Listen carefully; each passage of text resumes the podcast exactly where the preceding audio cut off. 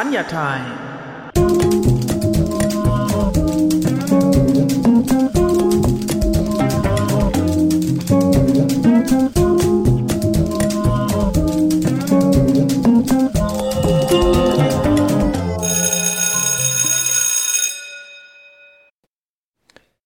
Je länger ich mich mit diesen aktuellen Entwicklungen beschäftige und je tiefer ich mich da so reindenke und auch bei der Reise durch Kalifornien, jetzt im äh, letzten Herbst 2016, ähm, kam mir so der Gedanke und die Überlegung, schoss mir in den Kopf, inwiefern eigentlich diese gesamte Entwicklung, die wir im Silicon Valley verfolgen können und sehen können, also dieses Denken in dieser, diese radikale User Experience, äh, vom User her zu denken, vom Web 2.0 her zu denken, also dieses ganze User-Generated, diese äh, gesamte Sharing-Kultur, die jetzt so entstanden ist, die äh, Maker-Kultur, ob die nicht zu einem großen Teil beeinflusst ist von einem Festival,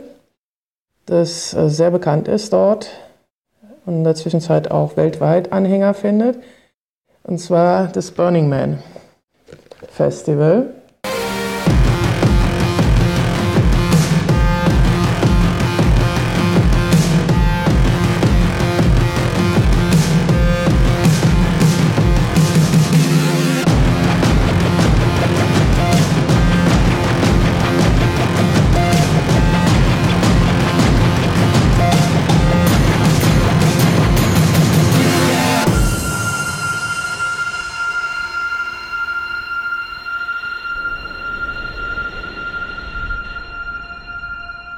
Burning Man Festival findet alljährlich in der Zwischenzeit in der Wüste Nevada statt.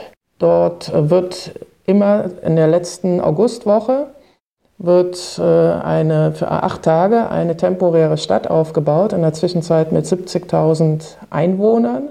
Diese Stadt wird dann von Künstlern, von äh, Bewegungen, eben von diesen Stämmen die sich übers Jahr hinweg treffen und sich überlegen, was sie beim nächsten Burning Man denn aufbauen wollen, wird es gestaltet. Und äh, diese ganze, dieses ganze Festival ist äh, 1986 ist, erst, ist entstanden aus, aus einer Geburtstagsfeier am äh, Strand in San Francisco. Und das hat so ein Typ veranstaltet und da kamen 20 bis 50 Leute und das hat er dann jedes Jahr veranstaltet. Und äh, es kamen immer mehr Leute, bis irgendwann die Polizei gesagt hat, das geht jetzt nicht mehr, das ist zu groß hier am Strand in San Francisco, ihr müsst euch einen anderen Ort suchen. Daraufhin sind sie in die Wüste gegangen und äh, in Nevada, das sind so sechs Autostunden dann von San Francisco entfernt. Und äh, dann ist was Interessantes passiert. Äh, da, sind immer da sind immer weniger Leute dann hingereist, weil es ja halt doch eine ganz gute Entfernung ist. Und erst 1995, als das Internet aufkam, da sprang das auf einmal an. Und da entwickelte sich eine Kultur, die ähm, stellvertretend oder die sich da im Grunde auch auslebte, also in, in Physis auslebte, das, was, was äh, im Web probiert wurde, nämlich, dass man auf einmal sich connecten kann mit Leuten, die man eigentlich gar nicht kennt das ist ja das Web, was das Web ermöglicht, ist, das, äh, dass ich mich äh, mit Leuten zusammenfinden kann und austauschen kann zu einem bestimmten Thema, weil die sich ähm, für die gleichen Themen interessieren wie ich. Und ähm, aus dieser diese Kultur, die da also 1995 begann zu entstehen und äh, was diese ganzen Nerds und diese Hippies und diese ganzen äh, Außenseiter im Grunde, die sich dort wohlfühlten, was die ähm, dort spürten, das hat sich dann äh, hier manifestiert in dieser temporären Stadt und manifestiert sich bis heute. Die Zahlen sind also gigantisch gewachsen. Das ist in der Zwischenzeit eine richtige äh, Non-Profit-Organisation, auch ein Teil ist For-Profit. Jetzt wird sogar seit 2016 äh, haben sie sogar eine Ranch gekauft da in der Nähe und wollen da so ein dauerhaftes Establishment quasi draus äh, generieren. Und äh, diese Kultur, wenn man sich das anschaut, irgendwann hat man das dann versucht, mal zu, zu Papier zu bringen. Und äh, in diesem Buch Der sah, es gibt also so zehn Prinzipien, wurden dann von diesem Gründer, der, der ursprünglich diese, diese Party da veranstaltet hatte, der hatte dann mal zehn Prinzipien notiert, die seines Erachtens eigentlich charakteristisch sind für das Zusammenleben in dieser temporären Stadt. Und zwar, ich schicke voraus, also diese Stadt wird dann also aufgebaut, die wird von diesem Organisationskomitee, die Straßen und so weiter, es ist also so kreisförmig angelegt und äh, die Straßen und Logistik, die Infrastruktur wird äh, von der, ähm, von der Organisation im Grunde vorhergeplant. Und äh, dann kommen diese Menschen dann halt in dieser letzten Augustwoche und äh, beleben das im Grunde mit ihren ganzen Kunstwerken und mit ihren, und das ist, die sind halt äh, völlig freakig und, und hippiesk angezogen. Es geht also wirklich darum, irgendwie äh, seine, seine, sein Inneres nach außen zu kehren und, und äh, sich da auszuleben. Und entsprechend, ihr müsst euch mal die Videos anschauen. Die ähm, werde ich mal verlinken. Und äh, ich habe auch eine Seite angelegt, wo ihr mehr darüber erfahren könnt. Es ist wirklich sehr sehenswert, sich damit mal auseinanderzusetzen und sich das anzuschauen. Ja, und äh, diese zehn, dann hat man überlegt, okay, auf welchen Prinzipien, äh, wie, wie können wir eigentlich so, so ein Regelwerk, also eine Art Regelwerk vielleicht ähm, etablieren, auf dem, vor dessen Hintergrund wir zusammenkommen. Und dann wurden halt diese zehn Prinzipien da deklariert. Die kann man auf der Webseite lesen. Die gibt es auch in Deutsch, habe ich auch verlinkt. Und äh, er hier ist ein Journalist äh, aus San Francisco, der sagt, im Grunde sind es fünf Prinzipien, also die eigentlich so die zentralen sind. Und äh, wenn man sich die anschaut, ich werde sie euch mal kreis vorstellen, dann werdet ihr sehen, welchen Einfluss die haben auf äh, aktuelle Entwicklungen, die wir ähm, auch jetzt hier in, auch im europäischen Raum leben, zumindest äh, in dieser äh, webgenerierten Welt. Und zwar, als erste ist also keine Zuschauer. Es sind keine Zuschauer erlaubt, sondern alle sind quasi aktive. Es, äh, man geht da nicht hin, um irgendwie sich da ein Spektakel anzuschauen, sondern man wird selber Teil dessen. Und äh, das können wir ja heute verfolgen. Das gibt also bei den Barcamps, also das Erfolgsrezept der, der Barcamps ist, dass, sie, dass es nur Teilgebende gibt. Keine Teilnehmer mehr, sondern jeder, der hingeht, ist Teilgebender. Zweiter Aspekt, kein Kommerz. Also auf dieser ganzen, in der ganzen Stadt ist es nicht erlaubt, Werbung zu machen oder irgendwas zu verkaufen. Äh, es gilt die Geschenkökonomie. Dann sind wir wieder bei der Sharing Economy. Ähm, dann, ähm, es geht um die radikale, dritter Punkt ist die radikale Selbstständigkeit. Also, dass äh, jeder aufgefordert ist, das Ganze von unten, von Scratch up aufzubauen. Also es gibt nichts am Anfang, ist die Wüste und dann irgendwie muss das im Grunde, muss diese Stadt belebt werden. Und dazu ist jeder aufgefordert, sich selber zu beteiligen und zwar selbstständig. Es gibt keinen Plan, also man ist dann kein Angestellter oder ähm, kein Handlanger von irgendjemand anderem, sondern man baut das von unten selbst auf. Vierter Punkt ist die radikale Selbstdarstellung. Das ist das, was hier in Deutschland dann immer gerne so irgendwie, dass es nur so Narzissten seien. Das glaube ich nicht, sondern es geht halt wirklich darum, dass man ähm, sich selber damit einbringt, dass man es, solange es existiert, und das sind halt nur diese acht Tage, solange soll man sich da, äh, soll man einen Beitrag leisten, dass es belebt wird. Und äh, solange es existiert, ist es, lebt es und dann, und das ist das Interessante, jetzt kommt der fünfte Punkt, am Schluss wird alles komplett wieder abgebaut. Und zwar ohne dass da irgendein Abfall zurückbleibt. Das heißt, also auch diese ganze Nachhaltigkeitsschiene kommt von da.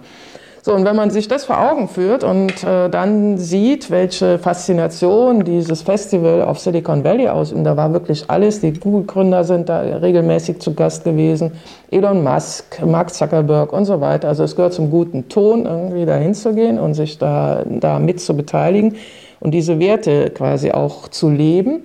Und wenn wir dann überlegen, dass jedes Jahr 70.000 dahin gehen, also gibt es viele Wiederholungstäter, aber letztlich sind äh, kommen die Menschen in der Zwischenzeit aus der ganzen Welt dort zusammen.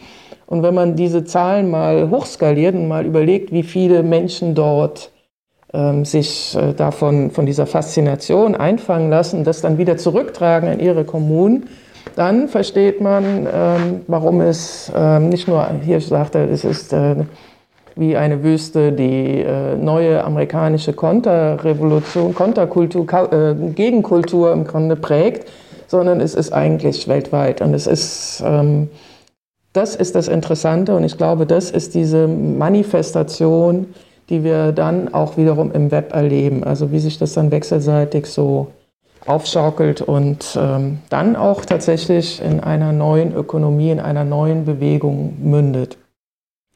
Das finde ich ganz interessant und äh, schaut euch das mal an. Es ist wirklich toll, sich anzuschauen. Es ist viel Techno-Musik. Es ist so ein Mittelding zwischen Love Parade und, und äh, früheren Festivals, wie ich sie von früher kenne. Und ähm, ja, lasst euch inspirieren. Und jetzt noch eine kleine Exkursion ins Silicon Valley.